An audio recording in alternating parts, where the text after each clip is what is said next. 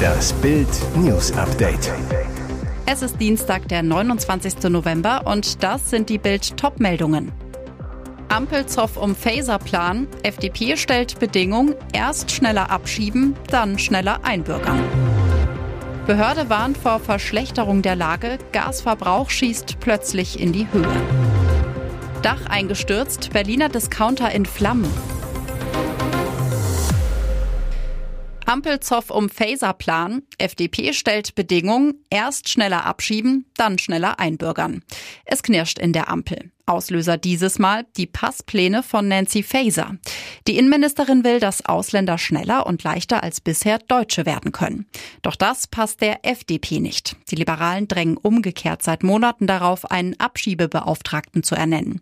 Bisher vergeblich, weil sich unter anderem das Auswärtige Amt querstellt. Entsprechend bremst die Spitze um FDP-Chef Christian Lindner bei Fasers Plänen. Deutschland brauche ein echtes Einwanderungsgesetz mit klaren Regeln für mehr Migration in den Arbeitsmarkt Arbeitsmarkt, aber nicht in die sozialen Sicherungssysteme. So FDP-Fraktionschef Christian Dürr zu Bild. Laut eines Sprechers des Innenministeriums halten sich derzeit, Stand 31. Oktober 2022, fast 309.000 ausreisepflichtige Ausländer in Deutschland auf. Die große Mehrheit hat allerdings eine Duldung. Gerade einmal knapp 10.600 Personen seien bis Ende Oktober abgeschoben worden und 4.250 wieder zurückgeschoben worden. Laut FDP-General Bijan Gier Gläserei sei daher jetzt nicht die Zeit für Fasers Passpläne. SPD-Fraktionsvize Dirk Wiese dagegen zu Bild. Wir wollen, dass die ausländischen Fachkräfte, die wir auf unserem Arbeitsmarkt dringend brauchen, hier bleiben. Das tun sie auf Dauer nur, wenn sie sich nicht als Bürger zweiter Klasse fühlen. Behörde warnt vor Verschlechterung der Lage. Gasverbrauch schießt plötzlich in die Höhe. Diese Meldung der Bundesnetzagentur ist ein Alarmsignal. Die Behörde warnt im aktuellsten Bericht, dass die Gaslage in Deutschland angespannt sei. Und weiter, man kann eine weitere Verschlechterung der Situation nicht ausschließen. Denn wegen der Kältewelle ist der Gasverbrauch in Deutschland plötzlich stark angestiegen. In der 46. Kalenderwoche, also zwischen dem 14. und dem 20. November, stieg der Gasverbrauch der Deutschen um mehr als ein Viertel an. Die Netzagentur meldet im neuesten Lagebericht, der Gasverbrauch lag in der 46. Kalenderwoche unter dem durchschnittlichen Verbrauch der letzten vier Jahre, ist aber gegenüber der Vorwoche um fast 28 Prozent gestiegen. Wohl der Grund, die Temperaturen waren 0,7 Grad kälter als in den Vorjahren. Nicht nur das, die Behörde teilte auch mit, dass die Gaspreise wieder ansteigen. Seit Sommer waren die Gaspreise gefallen, die Gasspeicher füllten sich. Nun heißt es im neuen Bericht der Bundesnetzagentur, die Großhandelspreise schwanken stark und sind zuletzt wieder gestiegen. Die gute Nachricht bleibt weiterhin, dass die Gasspeicher nahezu voll sind. Der Gesamtspeicherstand in Deutschland liegt bei 98,79 Prozent, meldet die Netzagentur. Dennoch gibt die Behörde keine Entwarnung. Dach eingestürzt, Berliner Discounter in Flammen. Verheerendes Feuer in Friedrichshagen. Am späten Montagabend gegen 22.50 Uhr stand in Friedrichshagen im Berliner Ortsteil Köpenick am Müggelseedamm ein 1000 Quadratmeter großer Netto-Discounter in Flammen. Die Feuerwehr war mit 109 Einsatzkräften vor Ort und konnte ein Übergreifen auf einen Garagenkomplex verhindern. Zudem waren mehrere freiwillige Feuerwehren im Einsatz. Die Brandbekämpfer löschten den Markt über zwei Drehleitern bis zum frühen Dienstagmorgen. Das Dach stürzte komplett ein, verletzt wurde glücklicherweise niemand. Der Müggelseedamm war aufgrund des Großeinsatzes voll gesperrt. Die Brandursache ist noch unklar. Die Polizei ermittelt. Frostschock bei seinen maroden Truppen. Putin schickt wehrlos Soldaten in den Tod. Es sind Aufnahmen wie aus einem Horrorfilm. Zahlreiche Videos zeigen russische Soldaten in der Ukraine, die am Leben sind und keine Verletzungen aufweisen, aber wie betäubt auf der Erde liegen, sich kaum wehren können. Regungslos liegen sie in kleinen Gruppen auf der Erde, nehmen ihre Umgebung fast nicht wahr. Selbst als ukrainische Granaten direkt neben ihnen einschlagen, zeigen die Soldaten nahezu keine Reaktion. Wie aus dem Tiefschlaf gerissen, kommen die Männer langsam zu Bewusstsein, kriechen kraftlos in alle Richtungen.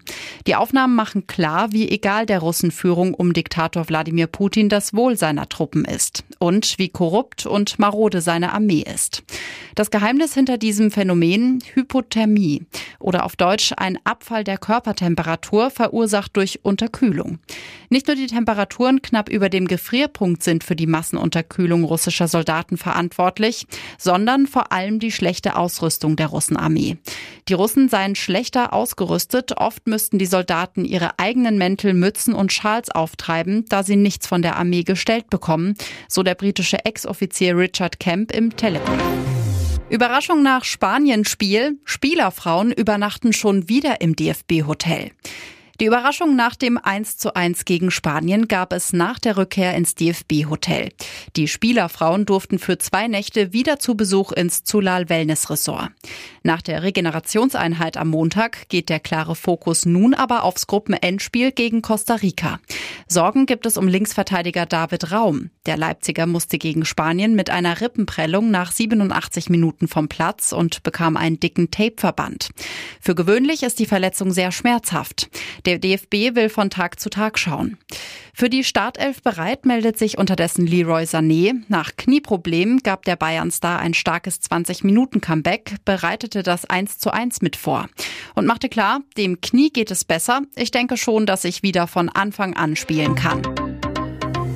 Und jetzt weitere wichtige Meldungen des Tages vom Bild Newsdesk. Aufstand gegen den China-Diktator. Wir wollen Freiheit, Xi. Lockdowns, Hausarrest, Dauerüberwachung. Das wollen sich die Chinesen nicht mehr bieten lassen.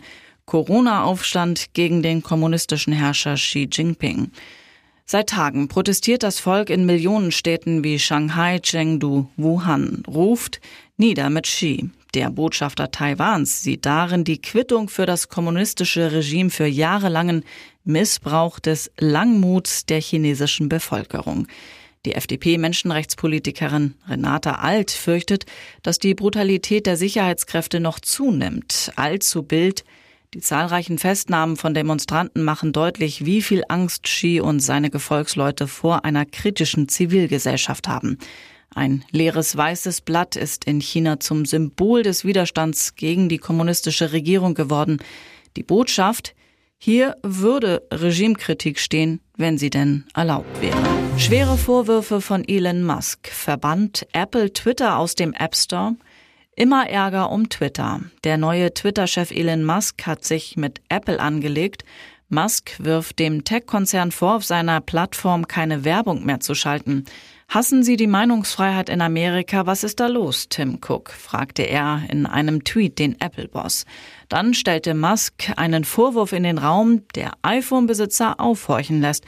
Apple hat auch damit gedroht, Twitter aus seinem App Store zu verbannen, will uns aber nicht sagen, warum, so Musk. Apple hat sich zu den Vorwürfen bisher nicht geäußert. Der Konzern beharrt darauf, dass Apps Volksverhetzung und Aufrufe zu Gewalt löschen müssen, wenn sie im Store angeboten werden wollen. Musk stört außerdem, dass Apple 15 bis 30 Prozent der Abo-Erlöse von Apps aus seinem Store kassiert. Der Twitter-Chef kündigte an, dagegen wörtlich in den Krieg zu ziehen. Der Fahrer hatte den Mercedes erst seit einem Tag. Jasmin mit Tempo 200 totgerast. Das Fachabitur bestehen, Motocross fahren. Jasmin hat viel vor, doch dann steigt sie ins Auto zu Tom B. Er gibt Gas, bei Tempo 200 verliert er die Kontrolle über seinen 385 PS starken Mercedes und Jasmin stirbt im Straßengraben. Elf Tage sind seit dem tödlichen Unfall in Magdeburg vergangen. Am Straßenrand haben Familie und Freunde Kerzen, Blumen, Briefe und Kuscheltiere abgelegt, erinnern so an Jasmin.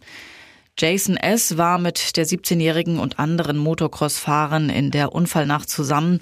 Wir kamen von einem Treffen mit Tuning-Fans, als Tom auftauchte. Er gab mit seinem neuen Wagen an, lud die Mädchen zum Mitfahren ein. Nach Bildinformationen hatte der Magdeburger das 15 Jahre alte Mercedes Coupé erst 24 Stunden zuvor in Hamburg gekauft. Tom B. will Jasmin offenbar beeindrucken. Er geht aufs Gas, beschleunigt den Wagen in wenigen Metern von 0 auf 100 kmh und noch weiter.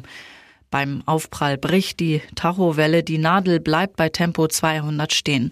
Jasmin hat keine Chance, sie stirbt noch am Unfallort. Tom B. hingegen wird nur leicht verletzt.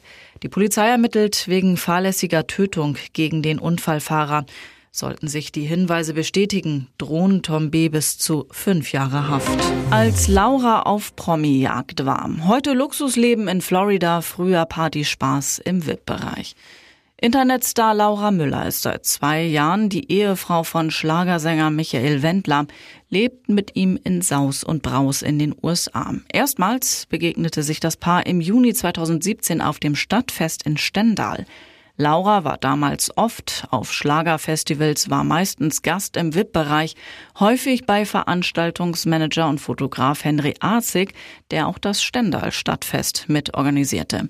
Er zu Bild, Laura wollte etwas erleben, war fasziniert von der bunten Schlager- und Promi-Welt. Wir haben sie in den VIP-Bereich geholt, sie dann zu weiteren Schlagerfesten eingeladen. Laura traf Stars wie Kultmusiker Frank Zander, Schlagersänger Norman Langen, Popsängerin Vanessa May. Arzig, irgendwann kannten sie alle, die Stars sind zu ihr gekommen. Doch es funkte schließlich mit Michael Wendler, damals noch mit Claudia verheiratet. Arzig, das klappte damals ganz fix.